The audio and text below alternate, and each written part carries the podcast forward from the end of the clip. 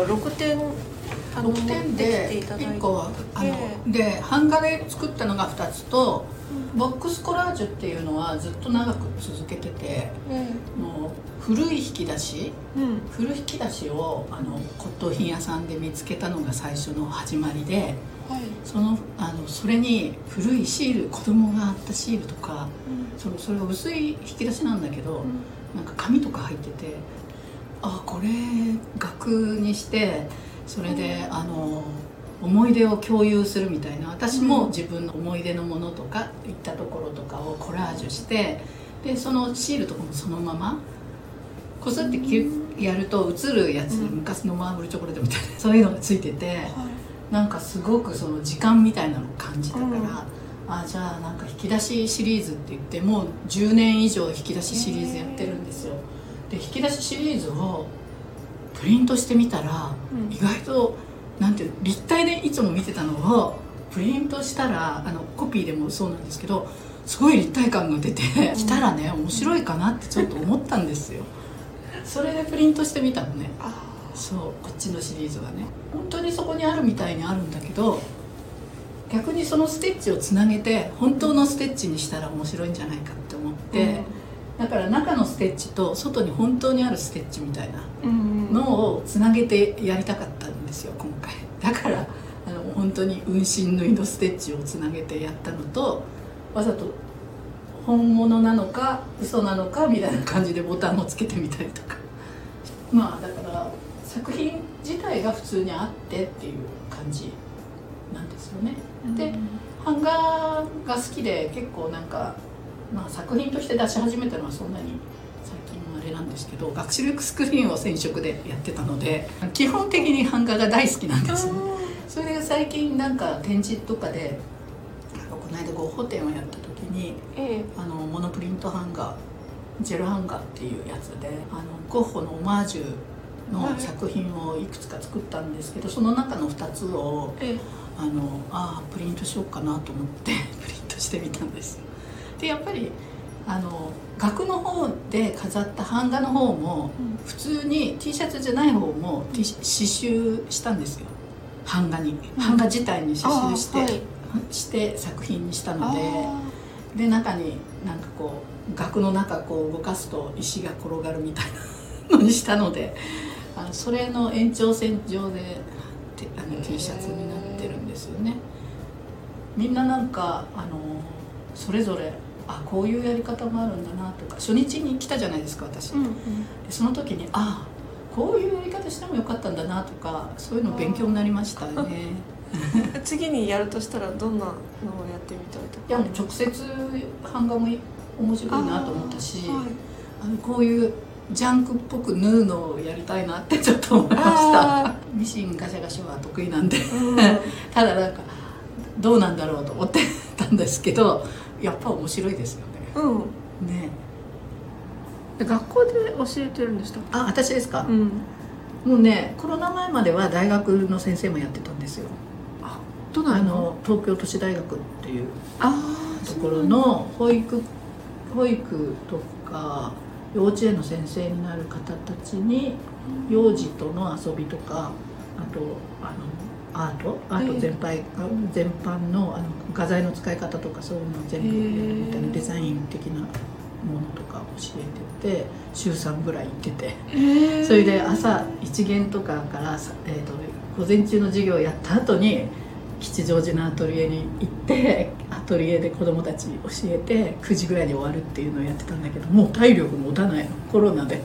コロナでもうなんか楽しちゃったから。もう全然無理で。で今はもう大学は、ね、行ってないんです。よ研究室のあの教授がちょ退任し,、うん。したからうん。その研究室どうするかっていうんで私がつつなげてやるかって話もちょっとあったんですけどへあのそうすると他のことができなくなるのでで大学は辞めたと辞めて少し時間ができるなと思っていたら狭山市の幼稚園なんですけど幼稚園なんだけど学童クラブとか学校関係をやってる。ーうん。あのちょっと面白いことをやってるフレネ教育っていうね教育をやってる方から埼玉大の授業のレクチャーもしたことがあってそれが私フレネ教育の人たちに話したことがあって、うん。そこに来てた幼稚園関係者の人が狭山市名刺交換して狭山市だから来てくれって言われて大学終わった終えた年から今度幼稚園にも行ってた。子供ってお好きですか？子供はね昔はねめっちゃ天職だと思ってたんです。あのうん。体力があった時は。うん。好きだと思います。あの子供たちは元気をくれる人たち、うん。ちびっ子たちはうん。なんかパワーをくれるんだけどうん。自分が思ってるものじゃない以上のものが返ってくる。お年寄りとか大人の人ってうん。こうしてくださいとかこういうのを作りたいですねって日本通りに作るみたいな人が多くてうん。子供は「えそんなやり方あるんだ」っていう、うん本当はいけないんだけど本当はこういうのを作ろうって言うんだけど全然違うものを作ってたりするんだけど、そのパワーとかそういうこうアイデアとかそういうのも面白いなと思って、うん。結構もらうもの多くてえー。だからなんかもう疲れたなとか伏せってても行くと元気になるっていうか子供たちと会ってると元気になるっていうのはあるね、うん、あじゃあ本当に合ってるんですね。子供たちがそうとのいる、うん、子供たちといる方がいいかもしれない。幼稚園ぐらいの子たちという小学校低学年ぐらいの子たちと話してるのが一番。なんだろう一緒にワイワイできちゃうっていうか。まあ大学も面白かったですよでも。まだ高校卒業したての1年生がうん。全部必修科目で全員116人面倒見てたんですけど、うん。成績つけるのが大変で死にそうだったけど。そう。でも面白かったですね。なんかパワーもその教える仕事に就こうっていうのがあったんですか？教える？教育関係っていうか。全然本当は作る人になりたいけど、うん。食べていけないし、うん。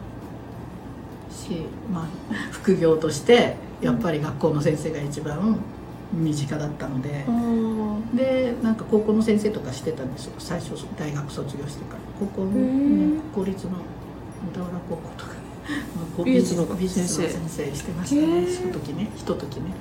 でまあ妊婦になっちゃったんであの、うん。子供がうん。でもうだいぶ制作も何年間か続けて生まれちゃったから何年間かお休みしてましたね。うん、お休みしててそれまでシルクスクリーンだったけど設備もすごい大きい。畳1畳ぐらいのシルクスクリーンの観光台とかも全部持ってたんですけど、うん。子供いたらできないなと思ってそれであのなんかベビーベッドの横で縫ったりしてあたまたま作品が椿椿美沙夫先生っていうファイバーアートの方のこう縫縫った縫った色の布で絵ができてるみたいなのを見てその先生の講座に行ったんです。ようん。赤ちゃん連れて。赤ちゃん生まれる前ぐらいからでこんなで。生まれてからも行って,、えー。行ってでそこからファイバーアートやってた。そう。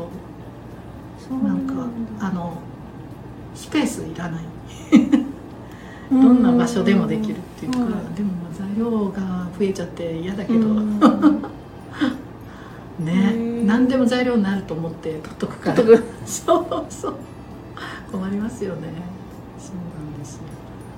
ね。でもなんかちょっと背中を押してくれたあの現代美術の作家さんがいて、まあそなんかすごい作品をなんか褒めていただいてえそれでコンペに出したらなんか分かっちゃったんでそれでなんかスウェーデンとの仕事とかをしたりとかしてもうすっかりコンペはスウェーデンのコンスウェーデン大使館で、えはい、スウェーデン大使館に日本人4人最終選考で選んでいただいて、え六本木の大使館のエントランスに作品が展示されてでやっぱりそこで展示されるとスウェーデン人の方とかあの、まあ、向こうの候補、うん、大使館の候補の方とかの恋になるので向こうのアーティストさんとの交流が始まってうん。それでずっとスウェーデンとの交流をやってて それもめっちゃ楽しくて。何年前ぐらいなんですか？2000えあそのその大使館展は2004年です。2004年。そこがきっかけですね。そこで何か選んでいただいてそれからちゃんと作るようになった。出すために。あの子供の教室を始めたの子はい供の教室はもう32年目なんで。あのな本当に、32えー年前、と子供たちがちっちゃい時からやってます、えー、と子供たちが2歳ぐらいからとりあえずあの学校とかどっかに行く前に子供のアトリエをやり始めたのが吉祥寺だったんですね。吉祥寺で週1から始まってまあその時大きく住んでたから近かったから週1だったのが最終的に70人ぐらい生徒がいたからあの週4まで行きましたけどでも大学行く時にちょっと生産しして週3にして大学最初は週1金曜日行ってて、でだんだん増えて それで縮小してってアトリエが今週2なんですでもやっぱりこの日しかダメだったのにっていう生徒さんにすごい言われましたね。ごめんなさいって。ちょっともう体力的にそれ以上は開けないからっつったらそこしか行けないからっつってうん。辞めていかれた方もいっぱいいあます。あそうですか。はいはい。で引っ越したから余計に電車乗っていらっしゃってる方も結構いたからあの駅前だったじゃないですか。あの悟さんの近くだったじゃないですか、あの時はもう本当にアクセスがいいから電車乗ってきてる方も結構いらっしゃったんですよね。もう普通に荻窪とか世田谷とか本当にいっぱいいたんですよね。だけどもう奥に引っ越したから吉祥寺の子がメインうん。でまあ中には私立行かれてて、まあ、電車乗ってるけど帰り学校帰りに来てから帰るって子